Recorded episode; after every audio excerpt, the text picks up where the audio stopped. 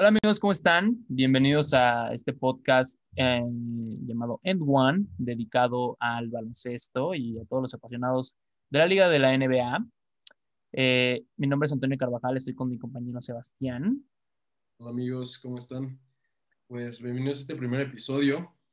Eh, pues Toño, preséntate, dinos tu equipo favorito, tu jugador favorito.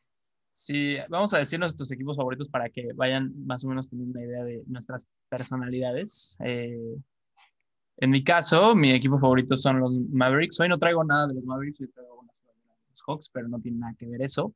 No le hagan caso a eso, por favor. Este, sí, mi, mi equipo favorito es los Dallas Mavericks y, y, mi jugador favorito, pues no tengo, no puedo decir que tengo un jugador favorito, tengo muchos, pero pues como está en mi equipo y soy bien egoísta, me voy a quedar con Luka Doncic. Pues qué bueno.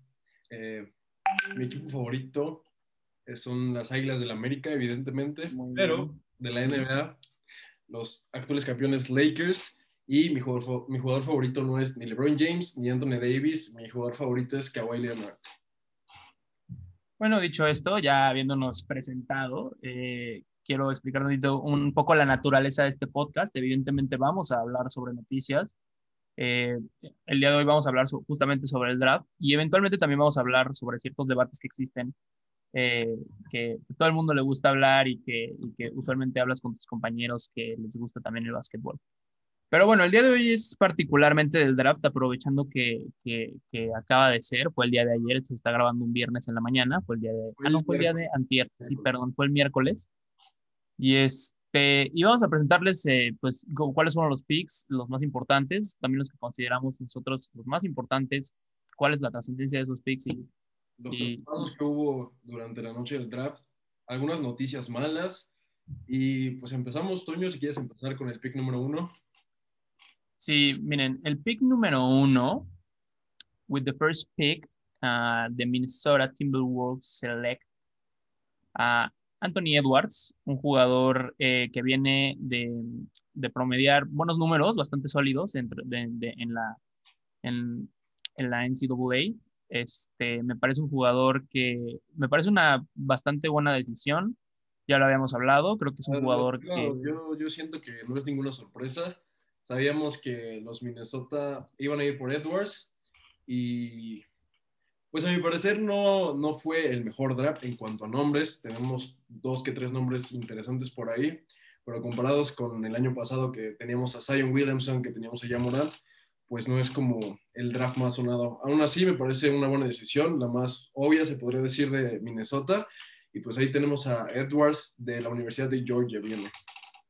Eso es algo que después vamos a mencionar, pero es, es, chistoso que, bueno, no es chistoso, de hecho, es, es curioso nada más que, que todos tienen una historia bastante trágica. Bueno, gran parte de los jugadores en este draft tienen historias bastante trágicas, eso tienen algo en común.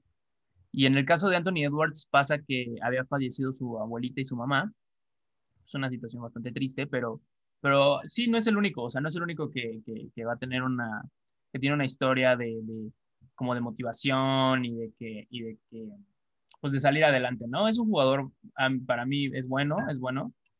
Eh, me parece una buena adición para, para, este equipo que tiene a D'Angelo y a, y a Kat, a Carl Anthony Towns. Me parece que... Me, me, parece, ahora que lo dices, me parece un... Podemos decirlo como un Big Three interesante para la próxima temporada. Yo creo que a D'Angelo lo van a poner en, en la posición de point guard y Supongo que Edward se va a adaptar a, empezar a jugar como shooting guard. Y pues para mí es un equipo interesante. Hablando, ya que estamos hablando de los Minnesota Timberwolves, el argentino eh, Leandro Bolmaro llega a Minnesota por vía, lo seleccionaron los Knicks. Es el argentino con mejor selección en el draft y llega a los Minnesota Timberwolves. Entonces ahí se puede formar pues algo curioso, ¿no? Recordemos que Anthony, Anthony Towns es de, es boricua, ¿no? Me parece, o dominicano. Es, es, es Puerto, no me acuerdo si es puertorriqueño o de República Dominicana, ¿no? Me parece que es puertorriqueño. De alguno de esos dos, Ajá. Sí, de alguno de esos dos. La mamá es la, la que era, eh, vaya, hispana. eh, pero sí, pues veremos. Ojalá les vaya muy bien. Gran equipo el que formaron los Timberwolves. Ah, pues hay que decirlo de una vez. Eh, aparte de todo esto que se está formando con, con Carl Anthony Towns, D'Angelo y, este, y Edwards, uh, recientemente fue el día de ayer o antier que llegó un jugador, una nueva edición, ¿nos podrías decir quién es ese jugador? Eh, pues llega a los Minnesota Timberwolves el ya conocido Ricky Rubio. Ricky Rubio estudiaba en los Suns, lo traidieron a OKC y ahora llega Minnesota, lo cual es curioso porque Minnesota fue el equipo en el que empezó. A nivel sensaciones, me gusta. Ricky Rubio es un jugador que, que en lo particular me, me gusta bastante, pero a nivel emociones de Ricky Rubio no sabemos cómo estará, porque sabemos que de Minnesota no salió muy bien y se estaba acoplando ya en los Suns y ahora lo traspasan a OKC, de OKC llega a Minnesota. Mm, se me hace interesante la plantilla que está formando, pero no sé a nivel emocional qué tal llega Ricky Rubio. Sí, no, o sea, digo, es, es un jugador con una, algo medio controversial, no le gustó tampoco haber sido traído de, de, del Thunder, pero pues, ni modo, es, es, parte del negocio y vamos a ver cómo les va. Esperemos que les vaya muy bien. Yo creo que con esta plantilla pueden llegar ni, sin ningún problema a playoffs. No creo que vayan a pasar de la primera ronda, pero no pasa nada. Eh, veremos cómo lo, cómo lo resuelven. yo, yo, también creo que esta temporada van a aspirar a los playoffs, primero o segunda ronda, y más por la noticia que se viene más adelante. Ya la presentaremos. Ahora vamos con el pick número 2 que estuvo a cargo de los Golden State Warriors y fue Jace Wiseman, este jugador de 2 metros 16 que viene de jugar de la Universidad de Memphis, los Tigers, y pues igual, yo creo que esperado. Eh, un pick que, fíjate que yo hubiera seleccionado a, a Wiseman de primero, pero él aclaró que no quería nada que ver con Minnesota, entonces yo creo que por eso Edwards se fue el primer pick y en segundo tenemos a Wiseman. ¿Tú qué opinas de, de que llegue a, a los Golden State? Eh, me parece prudente, creo que tomando en cuenta todo lo que, lo que las carencias de, de Golden State eh, que dejó Durant y vaya, básicamente tener que rearmar un equipo, me parece que uno de los puntos eh, débiles que tenían era justamente el backcourt, o sea, es decir, como el, la parte del centro y de un ala pivot dominante. Wiseman es muy bueno, es muy bueno.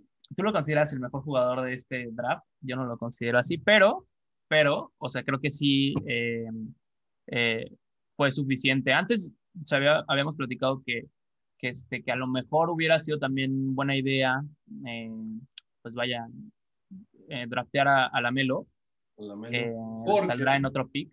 Porque la situación en Warriors está complicada. Clay Thompson ya se confirmó, se hablaba desde el miércoles del draft en ESPN y se confirma, Clay Thompson se lesionó el tendón de Aquiles, se va a perder toda la próxima temporada, dos temporadas consecutivas que se pierden. Una baja bastante grave para mí. En este momento no te podría decir que los Warriors sean contenders para el campeonato. Yo digo que sí. A ver, o sea, aparte de que traen a Wiseman, ya tienen un...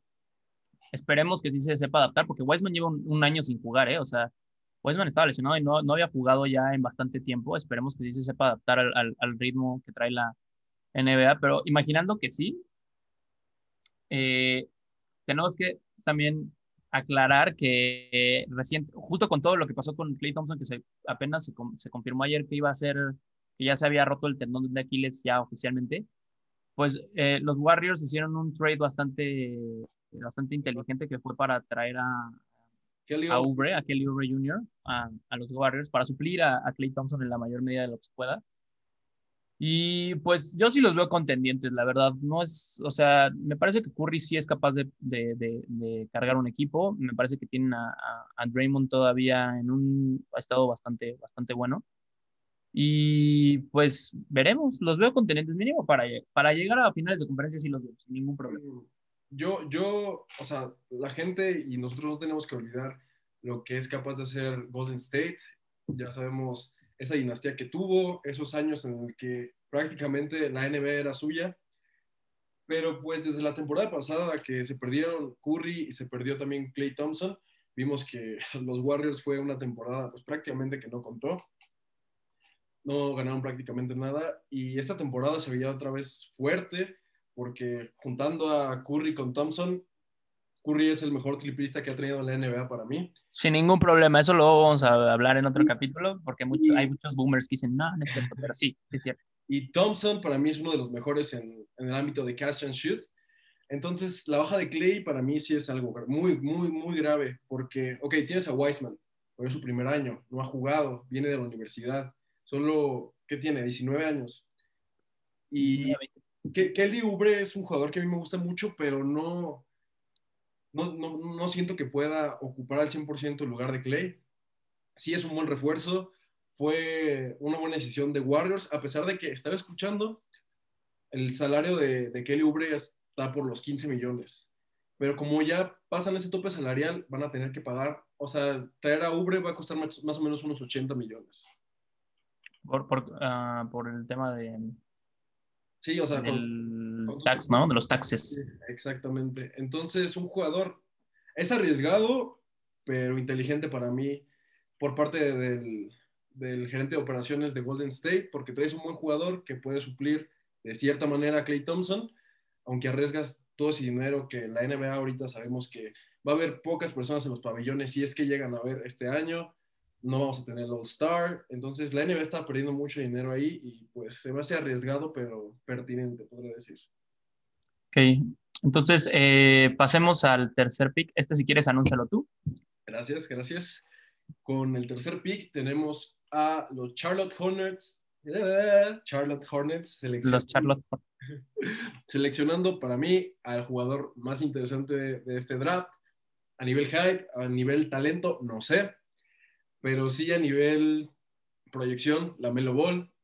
Seguramente muchos de ustedes lo conocen, seguramente no, si no están tan involucrados con el mundo del NBA. Llega a los Hornets, pick número 3, predecible también si ya no tienes a Edwards, si no tienes a Wiseman, lo más lógico es que selecciones a la Melo. A mí este, este pick me deja con sensaciones amargas, no por Charlotte, por Charlotte está muy bien. Traes a un jugador que prácticamente tiene cinco veces más seguidores que tú en Instagram. La Melo tiene 5.6 millones, los Hornets solo tienen 1.2 millones. ¿Y eso qué significa? Visualización para este equipo. Equipo que recordemos es propietario o por lo menos dueño mayoritario Michael Jordan. Entonces integra a la Melo. A mí me hubiera gustado verlo en otra franquicia. Una franquicia contender, una franquicia con más peso, con más nombre. Veremos cómo le va, veremos cómo se maneja este tema de Lavar Ball, el padre de la Melo Ball. Recordemos, un nombre muy mediático que a pesar de ser así de mediático ya metió a dos de sus hijos en la NBA en el top 3. Los únicos dos hermanos que han estado en ese top 5 de, del NBA Draft. Entonces me deja con sensaciones raras por la Melo, buenas por Charlotte. Y lo que estoy seguro es que quiero un jersey de la Melo. Sí, porque, oigan, eh, es muy, o sea, neta, si tienen tiempo, por favor, vayan a ver los, los, este, los CD Editions de este año, los, los uniformes eh, de las ediciones de la ciudad, por así decirlo.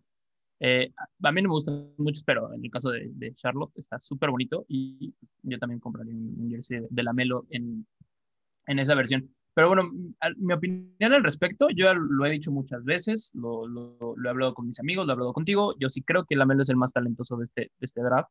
También eh, me, me, parece que, que, como tú dices, esto, esto le cae, o sea, de verdad, súper bien a, a Charlotte por el hecho de que, a ver, Charlotte no ha tenido buenos eh, picks. El único, hasta ahora el único jugador que se mantiene en la plantilla, que han seleccionado en primera ronda de los últimos años es Cody Seller. Y quién es Cody Seller, ¿no? Entonces, este, pues han tenido pésimas decisiones. Creo que esta es la, de las primeras decisiones prudentes que hacen, además de que su point guard, su base, que es Terry, no, como Terry, Terry Rozier, así se llama, pues no es, no es un jugador muy destacable, entonces ahí puede entrar sin ningún problema eh, Lamelo, y además, junto con este chavito que es Devonte Graham, que es como fue la sensación, fue un, un jugador que fue nominado a Most Improved Player este año, o sea, me parece que, que, mm, ah, bueno, no, no, no fue, no fue nominado, pero muchos decían que debió de haber sido nominado en lugar de Luka Yo también pienso que debió ser nominado. Así es. Pero... Eh, entonces yo creo que ahí puede haber un, un, buen equipo de larga. Yo creo que eventualmente le va a pasar lo que le pasó también a Kemba en su momento, creo que van a formar un gran equipo. A lo mejor llega un poquito más lejos que Kemba, porque, porque Kemba Walker pues no tenía tampoco muchos compañeros pues, buenos ni resaltables. En este caso, pues al menos la Melo tiene uno. Eh, no creo que llegue más lejos que, que, él, pero bueno, más bien sí creo que llegue más lejos que él, pero no creo que vaya a ser algo muy destacable y eventualmente creo que se va a ir. Entonces, sí, o sea, yo creo que en unos tres años te gusta, van a, a traspasar a, a la Melo. Yo, yo quiero y yo tengo esperado que le den protagonismo inmediato a la Melo. O sea, para eso lo, lo. Tiene que tener protagonismo inmediato. Charlotte no es un equipo contender, no podemos decir, a pesar de que la conferencia este no está tan reñida como la oeste, y este año eso va a cambiar, más si llegan ahí ciertos jugadores que se están rumorando, uh, pues no es un equipo contender, no es un equipo al que yo siento que te gustaría ir siendo drafteado en el pick número 3. Estaba en la transmisión en vivo que estuvieron en sus casas los jugadores por esto de la pandemia. La barbol inexpresivo. Sí, estuvo muy extraño eso. Me parece que es una persona como él. A ver, sin, igual, si no están muy relacionados con este tema de, de, la NBA, incluso desde antes de que lleguen los jugadores, Lavar Ball es el papá de, de, de, Alonso Ball, un jugador que ya había salido en el segundo pick hace unos años. Para Los Ángeles Lakers. Así es, y es una persona muy mediática, sí, de verdad, le encantaba salir en ESPN y, y inventar madres y, y, hacer de todo. Este, y pues allá había pasado que decía que le podía ganar a Michael Jordan en uno, en uno contra uno. Entonces, este, pues yo, sí, yo se me hizo muy extraño que fuera tan serio. Yo pensé que la Melo no iba a llegar a Charlotte por lo que dijo la Ball, es que es una falta de respeto que diga que le puede ganar uno contra una Jordan. Se decía que Jordan no quería nada de la familia Ball, lo, lo terminaron trapeando. Buena Mira, decisión. Sí, es buena decisión. O sea, obviamente es uno de los jugadores más talentosos. No sé si el más talentoso, sí, el jugador con más proyección, pero no, no sé si el más talentoso. Y pues ahí queda, vamos a ver cómo le va a la Melo, que recordemos que ya tiene firma con Puma. Sí, firmó con Puma. Eso, eso no siento que encaja también porque sabemos que Charlotte tiene a Jordan. Entonces me hubiera, sí, está muy extraño eso también. Me hubiera gustado ahí tener eh, a la Melo firmado con Jordan y algo pudiera salir por ahí. La Melo ya está con Puma. Puma está creciendo bastante a nivel deportivo. Último. Agarró a Neymar en los últimos. A Neymar, tiene a Neymar, tiene a Jacob, tiene a Kuzma, ahora a la Melo. Entonces vamos a ver qué pasa para mí Lamelo va a ser obviamente uno de los prospectos a rookie del año y pues muy, muy al pendiente. Lo bueno, lo bueno de que llegue a Charlotte, la visualización que le va a dar el equipo, y yo creo que se necesita bastante. Sí, porque ni aunque el dueño sea Jordan, les va bien. Pero bueno, continuemos con el cuarto pick. Para mí, este permíteme pre presentarlo, este es para mí, sin, ninguna, sin duda alguna, pues el más controversial, el que menos me gustó, el que más me molestó, y es que los Bulls Ajá. Los Bulls seleccionan a Patrick Williams en el, en el cuarto pick, en el cuarto lugar.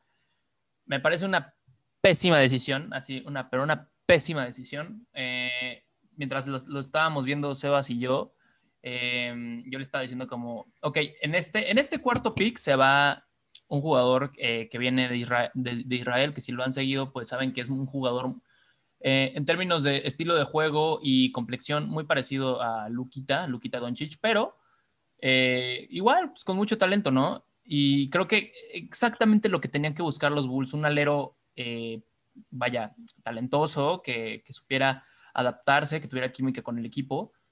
En lugar de este chavito que se llama Denny, Denny Advilla o Advija, uh -huh, deciden seleccionar a, a Patrick Williams, también un alero, pero híjole, de prom... Unos datos, que creo que ya los ibas a decir, te robé la palabra. Sí, sí, sí, no, no, no, por favor. Eh, Deniat Villa viene de ganar el MVP de su liga.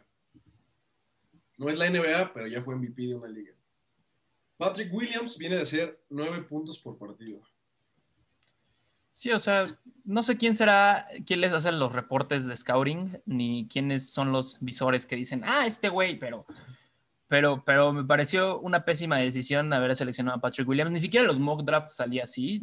Eh, entonces, entonces, este, pues veremos cómo les va. Eh, a mí me hubiera parecido una excelente adición para que trabajara con, con Zach Lavin y pues como ya lo habíamos dicho, que tuviera buena conexión con Lori Markkanen, siendo que los dos iban a ser este, europeos. europeos.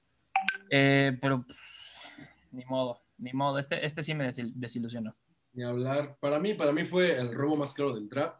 Yo estaba seguro que Advilla iba a caer ahí porque ponte a pensar, son la misma posición. Tú me lo decías, si vas a agarrar a esa posición, agarra al más talentoso, agarra al que ya viene a ser un MVP de una liga diferente, pero no sé, igual en un futuro Patrick Williams se convierte en rookie del año, se convierte en All-Star y nos calla la boca. Nos calla la boca.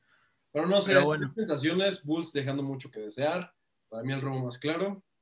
Y pues pasemos con el pick número 5, que es estaba a cargo de los Cleveland Cavaliers. Seleccionan a Isaac Okoro. Eh, ¿Tienes alguna opinión al respecto? Pues buen jugador. Yo estaba, estaba seguro que a Cleveland caía o Obi Toppin o Isaac Okoro, cayó Isaac Okoro. Y pues nada, yo siento que es una decisión bastante buena para Cleveland, que no ha tenido nada de protagonismo desde que LeBron se fue. No, y aparte, pues lo que buscan, ¿no? O sea, es predecible simplemente porque pues era lo, que buscan, no, no les, les, faltaba un alero justamente porque desde que LeBron se fue. Y pues ni modo, bueno, este es, este es, este es un, un pick, me parece normal, eh, no muy mediático ni muy controversial, creo que es la decisión pues, que todos esperábamos. Más, más que nada porque este draft no tenía esos grandes nombres como años, años anteriores o como el año que viene, que va a ser uno de los drafts más interesantes. Pero bueno, ahí está ese Kokoro a Cleveland Cavaliers. Y pues seguimos con el pick número 6, que a los Hawks llega Onyeka Okungu. Así es. Así es. ¿Qué te parece? Un jugador que. A los Hawks. A los Hawks, exactamente. Se le daba comparaciones con Bama de Bayo. ¿Tú qué opinas de esto? Pues sí, o sea, digo, son, son jugadores eh, que me parece que son. No, no, son precisamente dominantes como uno pensaría de un Joel Embiid o, o, Zion. No, no son jugadores que se vayan mucho al estilo físico, eh, pero, pero pues sí, es un jugador, es un jugador bastante bueno, la verdad. Mm, creo que fue una decisión igual bastante buena. Sí, eh, lo que buscaban justo, y lo que necesitan los Hawks, la verdad, construir un equipo a, Trey Young. Y pues así, no sé tú qué opinas. Sí, igual, jugador bueno. Esa comparación con la de Bayo, yo, yo la noto. Adebayo para mí también es un muy buen jugador Miami tuvo una temporada espectacular. Yo, yo siento que si al principio de la temporada pasada te decían que Miami llegaba a las finales, no lo crees porque... Sí, no, muy seguramente no hubiera querido. Estaba ahí las dudas, entonces no, no se sabía, pero para mí Miami, después de los Lakers, Miami es mi equipo favorito. Eh, Jimmy Butler, para mí, muy infravalorado. Jimmy Butler, muy infravalorado. Demostró en estos playoffs y en, en, esa, en esas series finales de lo que es capaz. Pama de Bayo, pues sabemos que se lesionó un rato, no estuvo Dragic, Tyler Hero igual haciendo cosas como si llevara tres años en la liga. Entonces, pues esta comparación me parece oportuna, pero bueno, pasamos ya a los últimos. No, espera, yo tengo un último, les voy a dar un dato, que este, este lo aprendí ayer. Yo vine dato Carvajal, viene el dato, Carvajal, viene un dato Carvajal. Resulta, no pasa muy seguido esto, pero resulta a ver, ¿cómo se dan a conocer los, los hermanos Ball? Pues hace unos años, eh, los hermanos Ball, que son tres, son Lamelo, Lonzo y Liangelo. Liangelo, que es el hermano menos talentoso, se puede decir. Y el que es un ratero, se robó algo en China. Pero bueno, este, se dieron a conocer porque los tres formaron un, para mí, el equipo más dominante en la historia del básquetbol preparatoriano o a nivel media superior, como le dicen aquí en México. Del bachiller. del, del bachilleres. Este, pero sí, un equipo súper extremadamente dominante. Ahí es como se dan, a, se dan a conocer los hermanos Ball. Los tres estaban en el mismo equipo. Pero resulta que había un jugador que también. Chino Hills, ¿no? Me parece. Ajá, en Chino Hills se llamaba. Ah, ah, muy, muy importante, aparte de agregar que Chino Hills en, en, Estados Unidos es una escuela pública y rara vez una escuela pública tenía jugadores que tuvieran, bueno, que sí tuvieran este nivel de, de dominación, ¿no? Pero bueno, no solo estaba este como mini victory que se hizo en, ese equipo, sino también había un jugador aparte, este, cuyo nombre acabas de decir que es Onyeka Okongu. Resulta que Onyeka Okongu era, era compañero de equipo de, los, de los Ball, y yo no sé qué tan seguido pase que, que en una situación en la que un equipo tan dominante de la prepa haya, se haya visto también traducido en, en el draft. Todo, la mayoría de los jugadores pues vienen de la universidad eh, y que es donde muchas veces se dan a conocer eh, y no tienen muchos, mucho acercamiento entre ellos porque son muchas las universidades y es muy, eh, y Estados Unidos es muy grande, ¿no? O sea, es, es difícil que, que salgan de la del mismo bachillerato y que salgan en el mismo draft, pero pues bueno, eso es lo que pasó en este caso. Onyeka fue compañero de equipo con Lamelo. Sí, eso, eso que comentas es muy importante porque hay demasiadas universidades en, en Estados Unidos, demasiadas, demasiados high school. Eh, las más conocidas, pues que te, podemos hablar de Kentucky, podemos hablar de, de, de USLA, de Syracuse, eh, no sé qué otra te viene, de Mar Marquette. Donde viene Michael Jordan, podemos hablar de Connecticut, pero de ahí en fuera hay un mundo de, o sea, el ser drafteado son, para la gente que no está muy relacionada con, con el básquetbol, con el draft, con el NBA, eh, es una lotería en que los equipos reciben picks para agarrar jugadores universitarios, o en ciertos casos extraordinarios como LeBron James saliendo de la prepa, no, pero eso ya está prohibido, desde, desde él se prohibió eso. ¿Se prohibió? Ajá, desde, desde él, desde que, desde, creo que sí fue el último Lebron que salió directo de la prepa a, a declararse para el draft. Ahora... Un añito en la universidad te tienes que aventar mínimo. Ajá, tienes que estar mínimo un año en la universidad o haber jugado mínimo un año de, de profesional. Así es. Okay. Pero pues el punto aquí es de que los equipos reciben ya en otro video, tal vez hablamos un poco más explicando el draft. A grandes, a grandes rasgos, reciben una lotería sale dos rondas, la ronda 1 del 1 al 30, la ronda 2 del 30 al 60, y los equipos van eligiendo a los futuros prospectos, bueno, más bien a los prospectos que serán futuras estrellas de la NBA. Así es. Así es. Y, este, y pues sí, es difícil que pasen esta clase de cosas en los que eh, fueron compañeros de equipo en, en, en, la prepa y terminan siendo eh, drafteados en, el mismo, en la misma generación. Ha pasado antes que sí son compañeros de equipo. No me acuerdo con quién estaba Damian Lillard, que también se fue a la NBA, pero no, no me acuerdo si ni siquiera fueron en la misma generación. O sea, sí, es extraño que pasen esta clase. Es que son demasiados jugadores. Sí, son demasiados. Las probabilidades de que tú puedas llegar a ser un jugador de la NBA son muy bajas, muy, muy bajas. Sí, y de hecho, o sea, se ve reflejado en los mismos jugadores porque varios lloraron, pero así, berrearon cuando recibieron la noticia de que fueron drafteados. Y con razón, o sea, en primera aseguras tu economía. Lana, lana. Se dan una la nota. Pues imagínate que te paguen por hacer lo que a ti te gusta. Porque aparte, muchos no son, no vienen de profesional, la mayoría vienen de, colegial, y cuando no vienen de jugar, por ejemplo, Advija o Advilla, como le quieran decir, eh, él sí, él ya le pagaban, evidentemente, porque pues él jugaba en su, en su, en su liga que ya era profesional, pero la mayoría de los, de los jugadores no, porque esta, bueno, la, la NCAA o el, el básquetbol colegial tiene esta regla, a mí me parece bastante tonta, en la que no pueden recibir patrocinio de absolutamente nada. En el estado de, en el estado de California ya se, ya, se, ya se cambió eso, pero no reciben nada de dinero, literal nada, nada, nada, nada, nada. Entonces, este, pues no tienen dinero y obviamente pues, te emocionas, ¿no? Cuando tú recibes un contrato de ese tamaño que, que les dan a los, a los rookies, pues obviamente te emocionas. Oh, evidentemente es algo que nos haría mucha falta, pero pues vamos a seguir jugando retos aquí. Sí, ni eh, pues ya para acabar con los siguientes nombres del draft, para irnos rápido.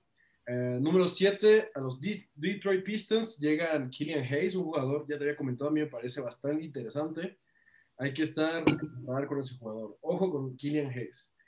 Número 8, para los New York Knicks, Obi Toppin, que pensamos que iba a caer mm, en el 5. A mi parecer estaba por caer en el 5. Llega a los Knicks, muy emotivo. Obi Toppin es originario de Nueva York. Igual, como dato curioso, su papá eh, este, era muy famoso en, los Dunks de ahí de Nueva York. De hecho, salió en un, comercial de Gatorade, me parece. Entonces ya tiene antecedentes basquetbolísticos. Obi Toppin tiene 2.10 de altura, me parece. Muy dominante, 22 años, ya estuvo, o sea, yo siento que es un jugador experimentado, se podría decir. Entonces, pues, que llegue a los Knicks para mí es bastante interesante. Uh, veremos cómo ahí se acomoda el equipo. Se rumora Russell Westbrook, se rumoran estaba escuchando en la mañana Fred Van Vliet, entonces vamos a ver, Gordon Hayward incluso. Entonces vamos a ver ahí cómo se acomoda. Y llegando al pick número 10 tenemos a... No, al 9. Tenía Villa, que era este dude que les comentábamos, israelí. Se me rompe el corazón que lo haya elegido. Que lo haya La verdad, a mí, a mí se me pone triste porque llega, pudo llegar a los Bulls, la cual es una franquicia que si bien en este momento no es un gran contender, sí es una franquicia con muchísimo nombre. Y tiene muchísimo, o sea, los Bulls tienen muchísimo más futuro que los Wizards. O sea, perdón, pero es la verdad. No, no.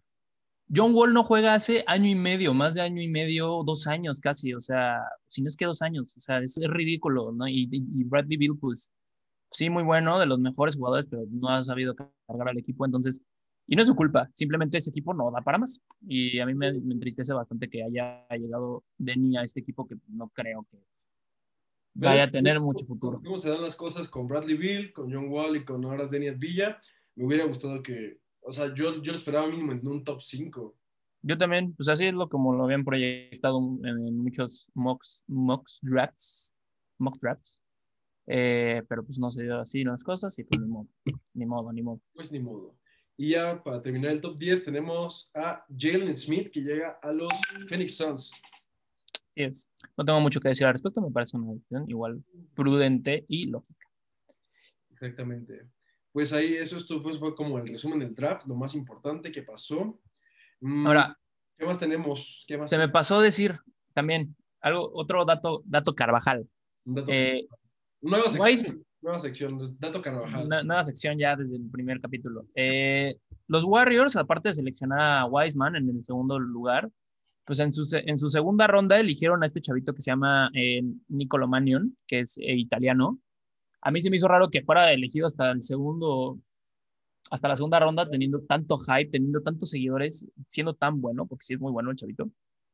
Este, y el dato curioso aquí es que Nicolo Manion James Wiseman en algún momento fueron a el campamento de Curry, organizado por Curry e impartido por Curry. Y, este, y está curioso cómo es que pueden, bueno, en algún momento fueron pues bá- básicamente asesorados por Curry y ahora son sus compañeros, ¿no? Y eso yo creo que es de lo bonito que nos deja la NBA, porque yo siento que no es como otros deportes, hablemos del soccer aquí en México, el fútbol que prácticamente tienes que pagar para debutar, es una cosa completamente diferente. Y lo bonito aquí es cómo te conviertes de pasar a ser alumno de Stephen Curry a ser su compañero. Y Wiseman, no sé si el, el otro jugador vaya a tener un rol tan protagónico esta temporada, pero por lo menos Wiseman va a estar ahí. Entonces, estar ya al lado de Stephen Curry, no sé, a nivel sensación yo creo que es algo muy, muy, muy, muy grande. Sí, así es. Y tenemos que ponerle mucha atención a estos Warriors por todo esto que está pasando, que han hecho buenos traspasos y que han conseguido un poco armar un buen equipo con lo poco que tienen respecto a, pues a, a nivel plantilla. Eh, pero además, muy importante, que sigan a los Warriors, porque ahí tenemos al único mexicano actual, que es el sexto mexicano en la historia en la NBA, que es a nuestro compañero, a Juan Toscano Anderson. Entonces, este, por favor, síganlos a los Warriors, no lo hagan. Toscano Anderson, se escucha. No dejen que los critiquen. Este, pero sí, entonces sigan a, a estos Warriors porque también se viene Juan Toscano Anderson. Eh, y por último, yo quisiera agregar un pick que sentí feo también en el quinceavo lugar. Se nos olvidaba, se nos olvidaba. Sí. Por favor, si puedes anunciar quién es este pick que nos dolió un poquito. Eh, se hablaba mucho de ese jugador. Tenía en mock, en mock drafts anteriores, estaba posicionado mínimo en un top 10, cayó bastante. Eh, jugaba en UNC, estamos hablando de Cole Anthony, que cae hasta el pick número 15 por los Orlando Magic. Eh, creo que es un buen fit en cuanto a equipo, porque no. eh, los, eh, bueno, el Magic tiene este güey que se llama Markel Fultz, que se le olvidó cómo tirar. Este, mm, y ese es lo- el único base relevante que tienen. Entonces, me parece muy bien que hayan seleccionado a Cole Anthony. Respecto a, a fit en un equipo, me parece bien. Me aún así, me entristece que haya caído hasta el lugar número 15. Pero bueno, creo que dentro del, del 10 al 20, creo que es el lugar donde mejor pudo haber caído. Sí, o sea, en cuestión de fit por el equipo, me parece bien, la verdad. Llega a Orlando, que es una ciudad interesante, porque igual lo comentábamos ayer, hay ciertas ciudades a las que las estrellas quieren ir. Y Orlando no me parece una mala. Yo creo que evidentemente todos quisieran estar en Los Ángeles, en Nueva York, tal vez ahí por Miami. En Florida, así es. Es una, es una ciudad bastante llamativa y bastante turística, cosa que no pasa con Denny, porque se va al Washington, que no es muy, que a pesar de ser la capital, pues X, la verdad, no es como que sea muy Sí, turística. no es como la gran cosa. ¿Qué haces? Exactamente. O, o, o lo puedes ver también con Tyrese Halliburton, que se va a Sacramento. Bueno, chido, chido, güey, pero no está tan padre Sacramento. O que te vayas a Nuevo Orleans. Bueno, Nuevo Orleans hasta, eso- hasta eso sí. mejor, pero es evidente que prefieres ir, no sé, a Los Ángeles, O a Miami. claro. Miami. Yo creo que Los Ángeles, Miami y Nueva York son esas tres ciudades más atractivas. Más a- en cuanto a ciudad, ¿eh? No, para que no piensen que lo decimos así, que, ah, todos váyanse a los Knicks, aunque tengan un equipo horroroso. No, en cuanto a ciudad, puramente ciudad. Y pues veremos qué pasa con, con Anthony. Igual curioso, creo que su mamá es cineasta, algo así. Estaba ahí Spike Lee, Spike Lee, el buen Spike Lee, acompañándolo en, en esa noche. Y cae bastante, o sea, yo creo que el hecho de que caiga bastante en este draft es por su lesión. Sí, Se lesionó porque en UNC no rindió como estaba rindiendo. Recordemos, creo que fue en el, en el All American de McDonald's, fue MVP. Entonces, muy, muy interesante con Anthony, mucho talento. Veremos cómo encara ya está en Orlando, si Aaron Gordon se va, si se queda, cómo va a encajar ahí ese equipo. Pero, pues sí, yo creo que a los dos nos dolió que, que Anthony cayera tanto en el draft. Así es. Pero bueno, eso es lo más relevante del draft. A mí solo me gustaría mencionar que eh, mi equipo, los Mavericks, seleccionaron un chavo que se llama Josh Green, un, un joven que se ve bien, una, una buena adición. Los Lakers no sé si le seleccionaron a... Eh, Tenían el pick 28, pero creo que estaba en. Ya estaba en el trade de, de Danny Green. Ah, sí, sí, sí. Ahorita vamos a hablar de, de, de, de ese trade Claro. bastante interesante. Entonces, los Lakers no seleccionan nada, lo cual a mí no me, no me preocupa, la verdad, bastante bien. Los actuales campeones tienen una muy buena plantilla, incorporaciones, se pueden venir más. LeBron AD, Dinos la incorporación estrella, por favor. bueno, la incorporación estrella de estos Ángeles Lakers, ya dejamos el draft atrás, nos vamos a los trades. Llega de OKC Denny Schroeder. No sé si así se pronuncia, es alemán. Para mí, muy buena contratación. Lo hablamos desde el primer día, aunque esto se hizo oficial apenas ayer, porque se tenían que esperar a lo del draft por el pick que estaba ahí en, en trade. Para mí, una muy buena incorporación. Eh, viene a hacer muy buenas estadísticas. Creo que hizo su segunda mejor temporada, su mejor temporada en OKC. Tiene El partido eso en los playoffs me parece de 30 puntos que la neta se vio bastante, bastante bien. Sí, creo que tiene un porcentaje de catch and shoot del arriba del 45, por ahí me parece. Entonces, lo que necesita Lakers, tiros de tres, se nos va Danny Green, que muchos están felices. A mí, en lo, feliz, personal, feliz. en lo personal, a mí no me cae mal Green. Yo siento que es un muy buen jugador, solo no rindió este año. Tú lo decías, a Green lo contrataron para tirar triples. ¿Y qué hizo Green? No, Es lo único que, a ver, güey, eres muy bueno tri- tripleando. En San Antonio era muy bueno tripleando. O sea, de verdad, top 10 tiradores de tres. Y te contratan evidentemente para eso, porque los Lakers no son muy agraciados en cuanto a triple. O sea, al menos al principio de la temporada no, no habían contemplado a un buen triplista además de Danny Green en ese equipo, porque pues quién más está, está Avery Brad- Bradley, pero El que, el que sorprendió y a mí me pareció un muy buen jugador, KCP. Que Sí, así es, sí, sí. Gran jugador, o sea, para mí fue, si no pieza fundamental, sí fue importante para, para este campeonato. Me sorprendió. Se nos va Green, recordemos sus buenas etapas en, en Spurs, luego en Toronto, que ya ganó campeonato en los dos, luego llega a los Lakers y vuelve a tener campeonato. ¿Será que llega a tener campeonato ahora donde se va? No, pero bueno. Eh, eh, yo le, le tengo bastante repele, por así decirlo. Y además, ojo, eh, Bradley eh, decidió no firmar una extensión con, con, con los Lakers, así que se, se, se te va Bradley, un point guard. Hoy, hoy comienza la agencia libre. Hoy comienza la agencia libre. Así entonces, entonces vamos a ver cómo lo solucionan. Me parece que al menos este trade fue de los más inteligentes que han hecho. Me parece excelente. Nosotros decíamos que queríamos a D-Rose en, en los Lakers, porque aparte también hubiera sido un buen fit, un point guard pues, también eh, bastante respetable. Eh, pero pues bueno, no se dio, ni modo. Sí, yo creo, yo, yo creo que con, con la llegada de Schroeder se, se anula que D-Rose pueda llegar a Los Ángeles. Lo comentábamos. A mí me hubiera gustado muchísimo que llegara a Los Ángeles.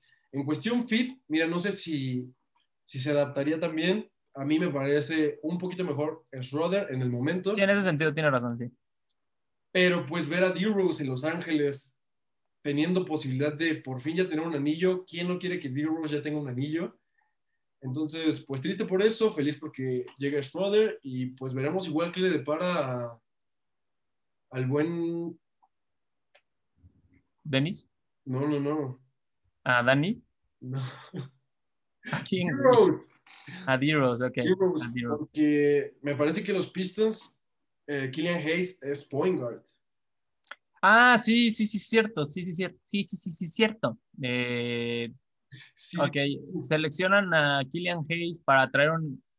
A ver, D-Rose ya se había ganado su puesto como titular en los Pistons y la verdad es que es el mejor point guard que tienen, es el mejor base que tienen. No sé por qué seleccionaron a, a un point guard aparte. Yo creo que van a mandar a D-Rose a la banca o lo van a, a, a traspasar. va- yo estoy casi seguro que va a salir traspasado. Veremos qué es lo que pasa. Eh, pues, más les vale que lo hagan, porque si no, estarían pagando también un contrato a D-Rose que para que juegue en la banca, pues como que no tiene mucho sentido. Entonces, eh, aparte, creo que D-Rose sí había forjado una cierta química con, con Blake Griffin. Eh, pero bueno, eso es lo que está pasando en los Lakers actualmente. Eh, yo sí los veo- también de Rosen, se, se hablaba con, con la llegada de Schroeder, pues se debilitaron los rumores.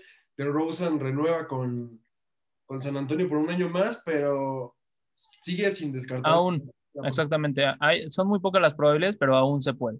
A mí, a aún mí se puede. O sea, particularmente, a mí me suena muy bien un Davis, James, de Rosen, Schroeder, no sé, tenemos ahí para complementar de segundo spa, tenemos a Caruso, veremos si se va a Kuzma. También muy importante, es muy probable que los Lakers pierdan a Rayon Rondo. Sí, es cierto. Rayon Rondo no decidió optar por no volver a firmar con los Lakers. Ojo, el. Ok. Dato Carvajal, el, el, el primer jugador en la historia de haber, en haber ganado un título con los Angeles Lakers y con los Celtics de, de Boston. Esta rivalidad enorme voy a contradecir ese dato Carvajal con un dato Firestian. Ajá, un dato faristian. No fue el primero. Bueno, fue el segundo, por eso yo aclaré. el primero de la época moderna. Dejémoslo ahí. Primero de la época Ok. moderna. Sí. Y, y, este, y este jugador, Rayon, Rayon, Rayon, eh. Se, nos, se nos va, Rondo. Se, se dice que los Clippers lo van a buscar. Me parecería una excelente decisión porque no creo que los Clippers tengan tampoco un point guard que sea muy relevante. Me parece que Patrick Beverly, a mí me choca Patrick Beverly, no me cae Beverly. nada bien, no se me hace nada bueno tampoco. Gran defensa, Sí, pero bueno, eso, está sobrevalorado. está sobrevalorado. Para mí está muy sobrevalorado. Y a nivel, no sé, a mí, a mí me gustan los Clippers. Eh, mi jugador favorito es Kawhi. Leonard. Paul George también es de mis jugadores favoritos. Entonces, que a los Clippers le vaya bien, a mí me hace feliz.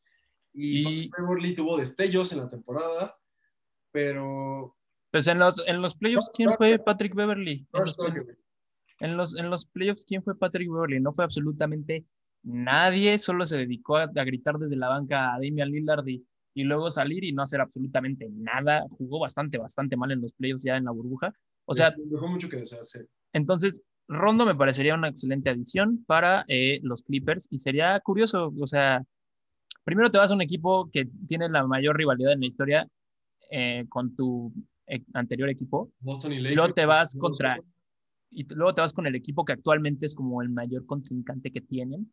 Entonces estaría chistoso, estaría chistoso. Sería una muy buena adición para Sí, los me gustaría por, por Rondo igual para que le den un contrato más interesante al que ya tuvo, porque vimos que el Rondo en playoffs es seguridad. Entonces, pues vamos a ver si llega ya Clippers. Sería una buena adquisición, a mi parecer. Mm, Más noticias que teníamos por ahí. Seth Curry. Seth Curry llega Seth a- Curry se me va. Se me va. A ver. eh, hay una cosa muy extraña con Luquita y es que nunca terminas de entender o de saber en qué posición juega porque tiene como. O a veces juega como que de base, a veces juega como de alero, tiene el cuerpo de alero, tiene el estilo de juego de un alero. Tiene pero- cuerpo de tamalero, el buen Duca. Tiene, tiene de cuerpo de Tam Alero. Entonces, este. Oye, está muy buena, ¿eh? Está muy buena, Tam Qué Alero. buenos chistes, güey. Sí, güey, qué pedo. Bueno, eh, entonces Seth Curry tenía esta química en el equipo padrísima. Ojo que Seth Curry el año pasado, antepasado, me parece, tenía el mayor porcentaje de triples. O sea, digamos, no es obviamente su hermano, todos, todos, todos sabemos quién es Steph Curry. de Steph a Pero, pero de que es un excelente jugador, es un gran jugador, era un muy buen jugador de rol en... en, en sí, como jugador de rol a mí me parece muy bueno para los Sixers. Sí. Hablábamos hace rato de que Green dejaba a Los Ángeles porque Green llega justamente a los Sixers.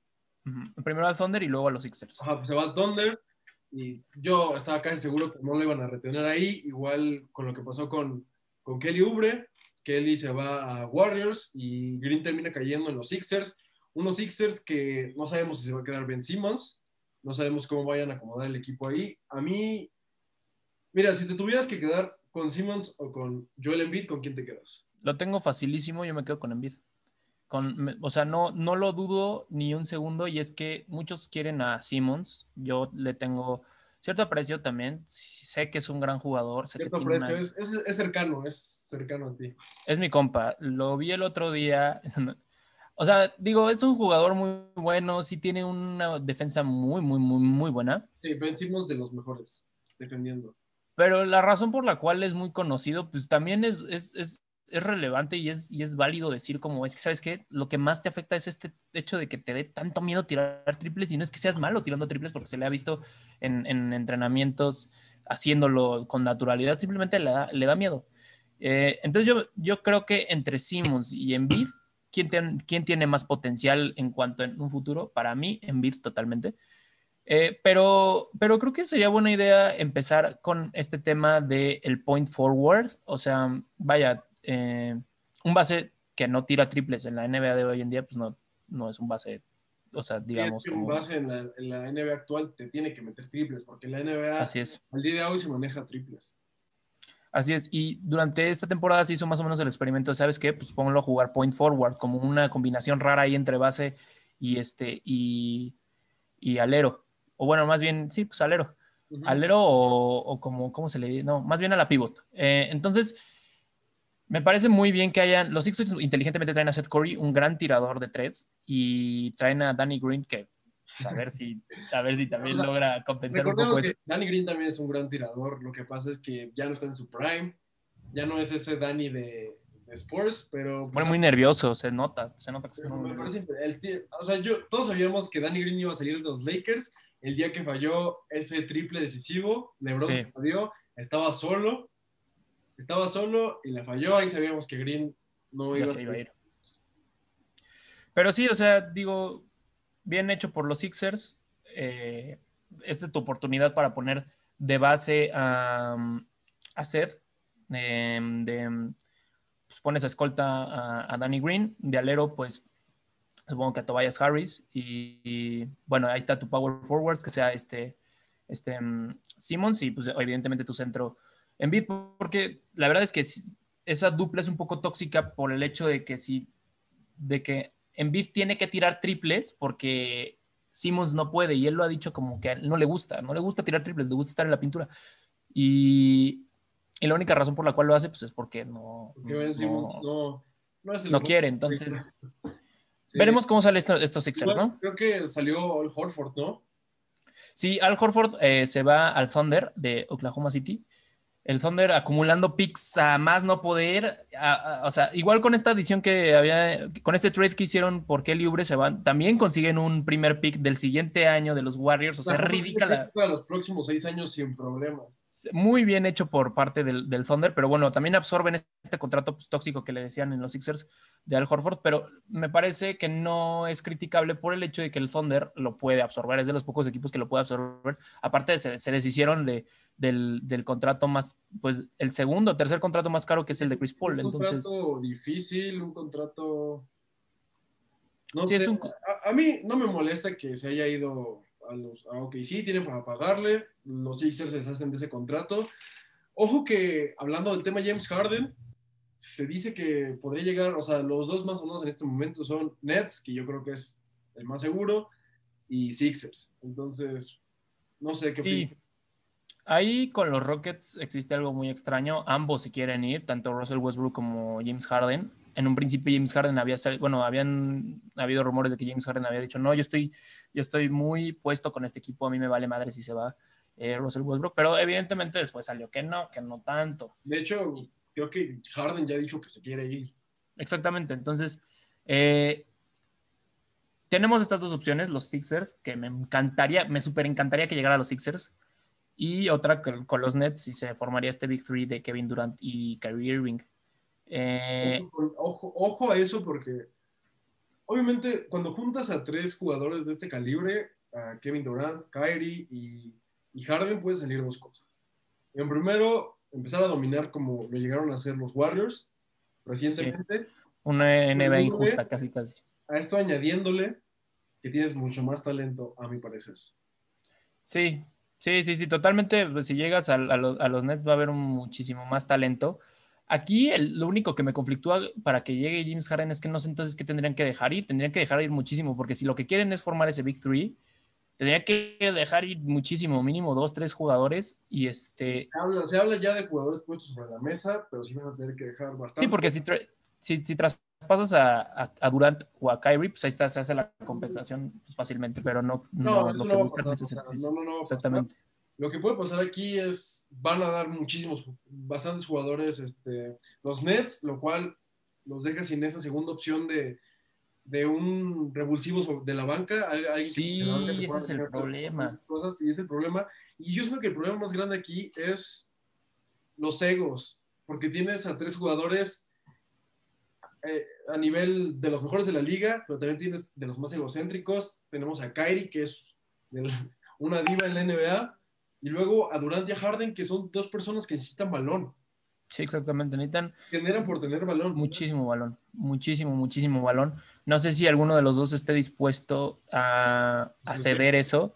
Ojo que, a ver, a Durant se le criticó mucho por haber llegado a un equipo donde ya estaba armado, un equipo que sinceramente no lo necesitaba, que a lo mejor sin Durant hubiera ganado aún así otro campeonato, a lo mejor no dos, pero hubiera ganado otro campeonato fácilmente. Este, y, y esta era la, como la primera oportunidad de Durant de como demostrar que él solito sí puede, ¿estás de acuerdo? O sea, como, a ver, sí tienes a Kyrie, pero pues Kyrie, o sea, sigue siendo un jugador número dos y lo va a hacer por toda su vida. Entonces, este, ¿tú qué opinas? Yo no, si llega Harden, yo, yo, seguiría, yo seguiría dudando de si Durant puede conseguir un campeonato solo. Sí, porque recordemos que también ya estuvo ese Big Three de Durant, Harden y Westbrook en OKC ese, ese Big Three que tienes a tres MVPs y no llega el campeonato. Sí, era una situación medio complicada porque, bueno, en ese momento James Harden evidentemente no era ni de lejos lo que era hoy, ahí no le daban minutos de juego. Había ganado sexto hombre, sí, pero pues no era lo mismo que hoy. en este momento se les da la oportunidad de, de, redimir eso, pero, pero si es que, pues te digo, si es que llega a ganar Durant un campeonato con James Harden y con Kyrie Irving, a mí yo diría como, híjole, Durant, para mí, eh, es el mejor jugador del mundo. Para ti es LeBron, eso después lo vamos a hablar después. Em, para mí es LeBron. Le quedan dos añitos más a mi, a mi LeBron. Eh, pero ya eso vendrá en Pero sí, exactamente. Eso, eso va en otro video. Pero el punto es que, híjole, yo no podría darle el mismo valor. Le daría muchísimo valor ese título con los Nets si no estuviera James Harden. Si está James Harden, no le voy a dar mucho valor, que digamos. Sí, sobre todo porque es que fíjate, a pesar de ser un equipo, o sea, si, si Harden llega a Nets, para mí es el equipo número uno a ganar el campeonato. Sí. Por muy encima de todos. Pero la cuestión de egos y la cuestión de química es lo que me deja con esa, esa duda si se podría llegar a dar. Y, pues no sé, veremos qué pasa en, en los próximos días. Recordemos que la temporada empieza el 22 de diciembre, vamos a tener ese Christmas Game, que es muy importante para que la NBA empiece a, recibir, a percibir todo el dinero que está perdiendo de las televisoras. Necesita ese Christmas Game, o sea, de verdad lo necesita muchísimo. ¿qué, juego crees que pongan? Porque a mí me parecía que debían poner un Lakers Warriors, pero sin Clay Thompson. No, y aparte LeBron había dicho que es algo así, había dicho, si, si regresan la temporada en, en diciembre, la neta no voy a jugar. Y es respetable, no manches, a ver eh, los Warriors llevan un año sin jugar, literal, como que no tenemos la dimensión de cuánto tiempo llevan sin jugar profesionalmente, o sea, sin pisar una cancha como tal. Este, muchos vienen descansados, muchos equipos eh, vienen con, vaya, con, haber, habiendo reparado ya fuerzas, habiendo, em, pues sí, estando relajados, mientras que ellos no tienen ni, o sea, literal va a pasar un mes, más o menos, no, como un mes y medio, dos meses. Medio, dos meses ajá, de la última vez que LeBron jugó para volver a empezar otra temporada, uno no va a tener prácticamente off-season, entonces pues veo muy difícil eso. Yo creo que entonces, tomando en cuenta todo lo que conlleva el Christmas Game, que es de los días más redituables para, para la NBA y que la audiencia está aquí en Christmas Game. Entonces, así es. Eso le hace mucha falta a la NBA.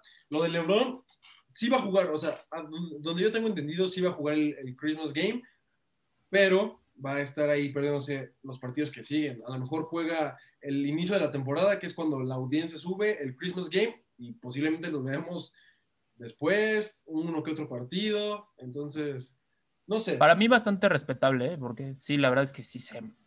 Mucha gente dirá dos meses de descanso suficiente, pero... No, no es suficiente. para, para, mí no es, no es suficiente, sino...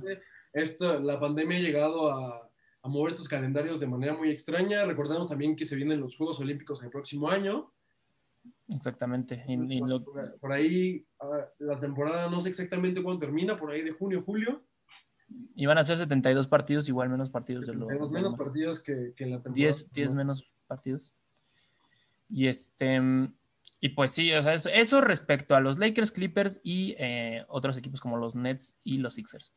Eh, por último, ya para ir cerrando, eh, me gustaría que platicáramos un poco sobre cuál crees que sea el futuro respecto a los Rockets, porque, a ver, ya hablamos sobre lo que puede pasar si Harden se va, pero no hemos hablado del otro lado, la otra cara de la moneda, que es este Russell Westbrook, y cómo podrían compensar si, si, si ambos se les escapan.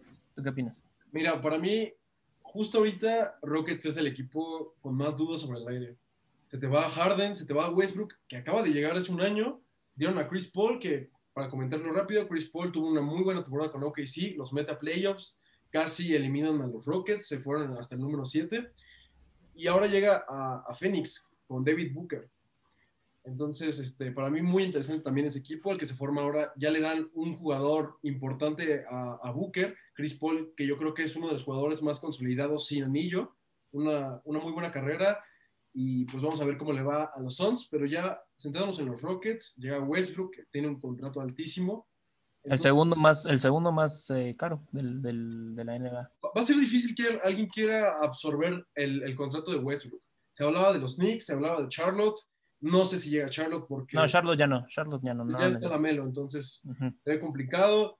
Los Knicks podrían ahí, ahí incorporarlo, pero. Sí, serían, serían los Knicks. Eh, Igual, me, parecería interesante dar a, Harden y que llegue Simmons a los Rockets. Podría ser ahí que le voy a sacar ventaja.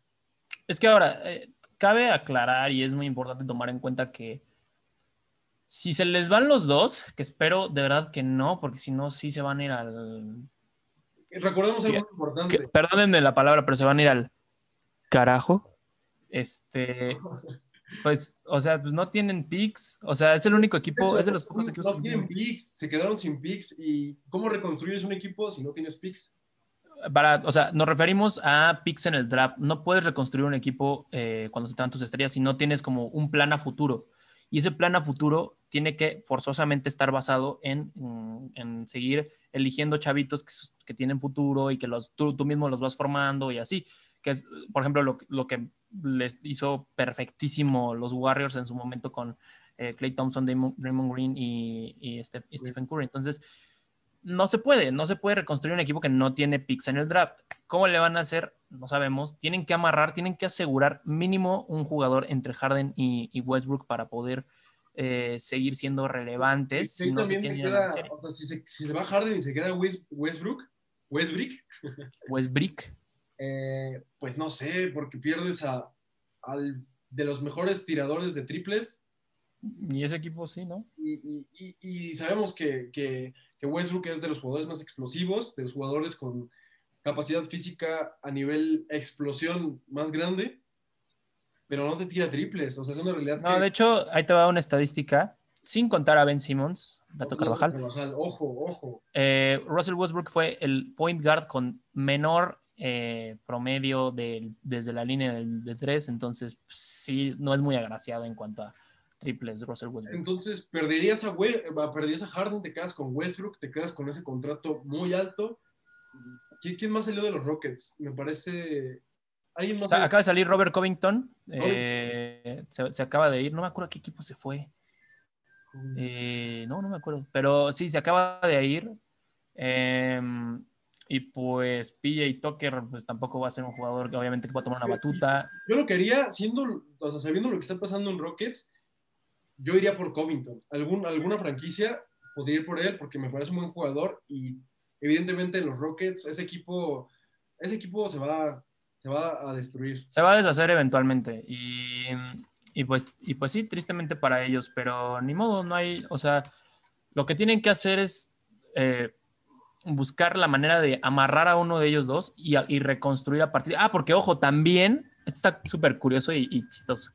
Eh, ah, Covington se fue a, ya me acordé, a los, Blazers. Este, pero bueno. sí, lo estaba buscando, pero me, sigue apareciendo aquí que están en los Rockets. Se fue a los Blazers. Se fue a los Blazers. Así llega el equipo de Damian Lillard, interesante también. Así es, pero ahí les va. Otra cosa, también hay que tomar en cuenta eso, ¿no? en este equipo el coach en los Rockets era este Mike D'Antoni, un, coach súper bueno, con una carrera súper, súper buena. Fue quien le dio el MVP para mí a Steve Nash en su momento. Eh, le gusta mucho el pick and roll. Muchísimas cosas de esas son las que lo hacen, lo, constituyen como un coach bastante, bastante inteligente en cuanto a IQ basquetbolístico. Pero se fue, se les fue. Obviamente se tuvo que ir porque aquí falló con su sistema de triple, el small ball, ¿no? ¿Tú qué opinas del small ball? ¿Tú qué opinas del small ball? Hmm. Perdón, es que me No te preocupes. Pues, mira, a nivel sensación, a mí me parece una, buena estrategia, porque tienes mucho triple. Y esta NBA, ya lo hemos dicho, se gana con triples.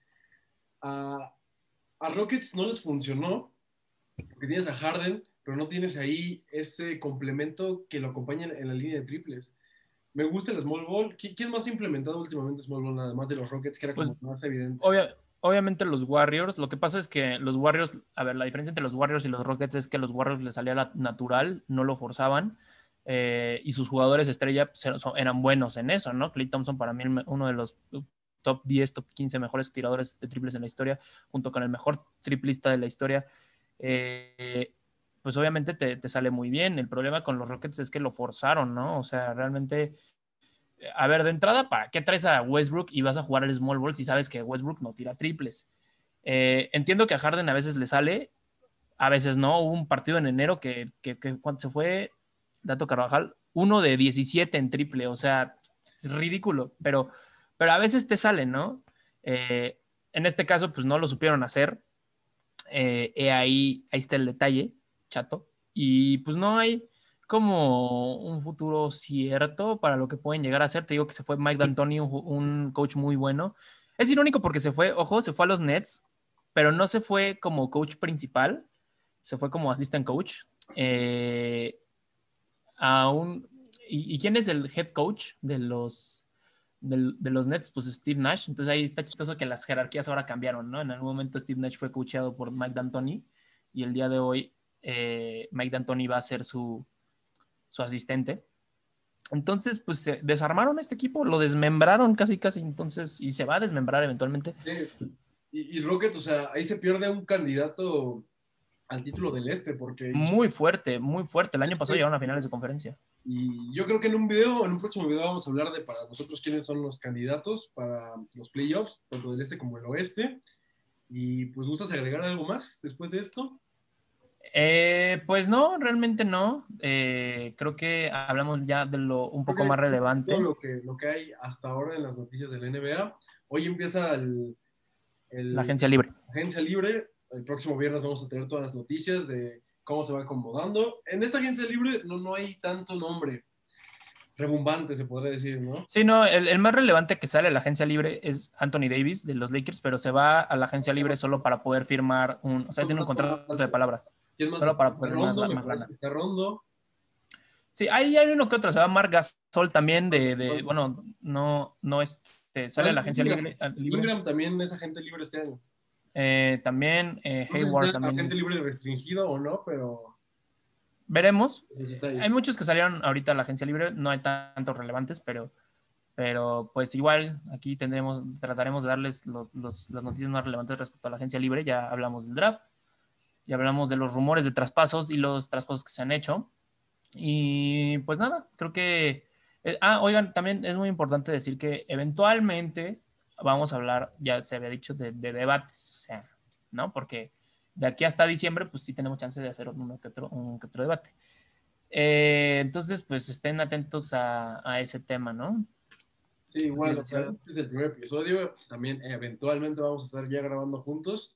Ahorita es lo que hay, es lo que se tiene. No tuvimos un guion el día de hoy que seguir. Si no nos ven tan chistosos, o sea, usualmente estamos más alegres, pero si no nos ven tan chistosos es porque esta es la segunda vez que lo grabamos, porque se perdió el otro audio. Entonces, eh, se pone mejor, Se pone, se pone más, inter- se pone más interesante. más interesante. Aún así, pues vamos a estar aquí trayendo este podcast. ¿Se podría, se podría llamar podcast? Sí, vamos a, vamos a Sí, es, es un podcast.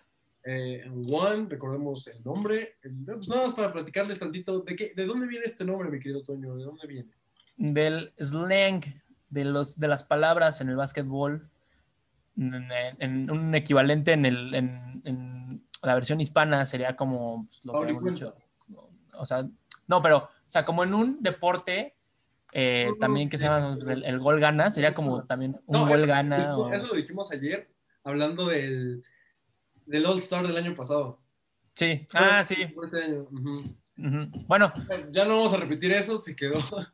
exacto, o sea, ya vale madre, no lo van a poder escuchar, pero eh, End One, pues básicamente es esta Traducido se puede. Ajá, es, un, es una situación en un juego en el que un jugador ataca la canasta, lo hacen, le hacen algún foul, pero aún así logra meter la canasta. Entonces, pues ahí ya conocen la terminología, un poquito de la terminología del básquetbol en inglés. Y este, pues sí, este, estén al pendiente si les gusta el básquet, obviamente, y si no, y quieren adentrarse un poco a este mundillo de la NBA, pues igual sintonízanos en próximos capítulos. Yo creo que pues por ahora es todo. Nos vemos el próximo viernes, porque van a ser viernes. Muy bien. Viernes. Ajá, solo se suben los viernes, atentos los viernes, por favor. Va, pues nos vemos. Bye. Nos vemos, que estén bien. Prepa 6. Bye.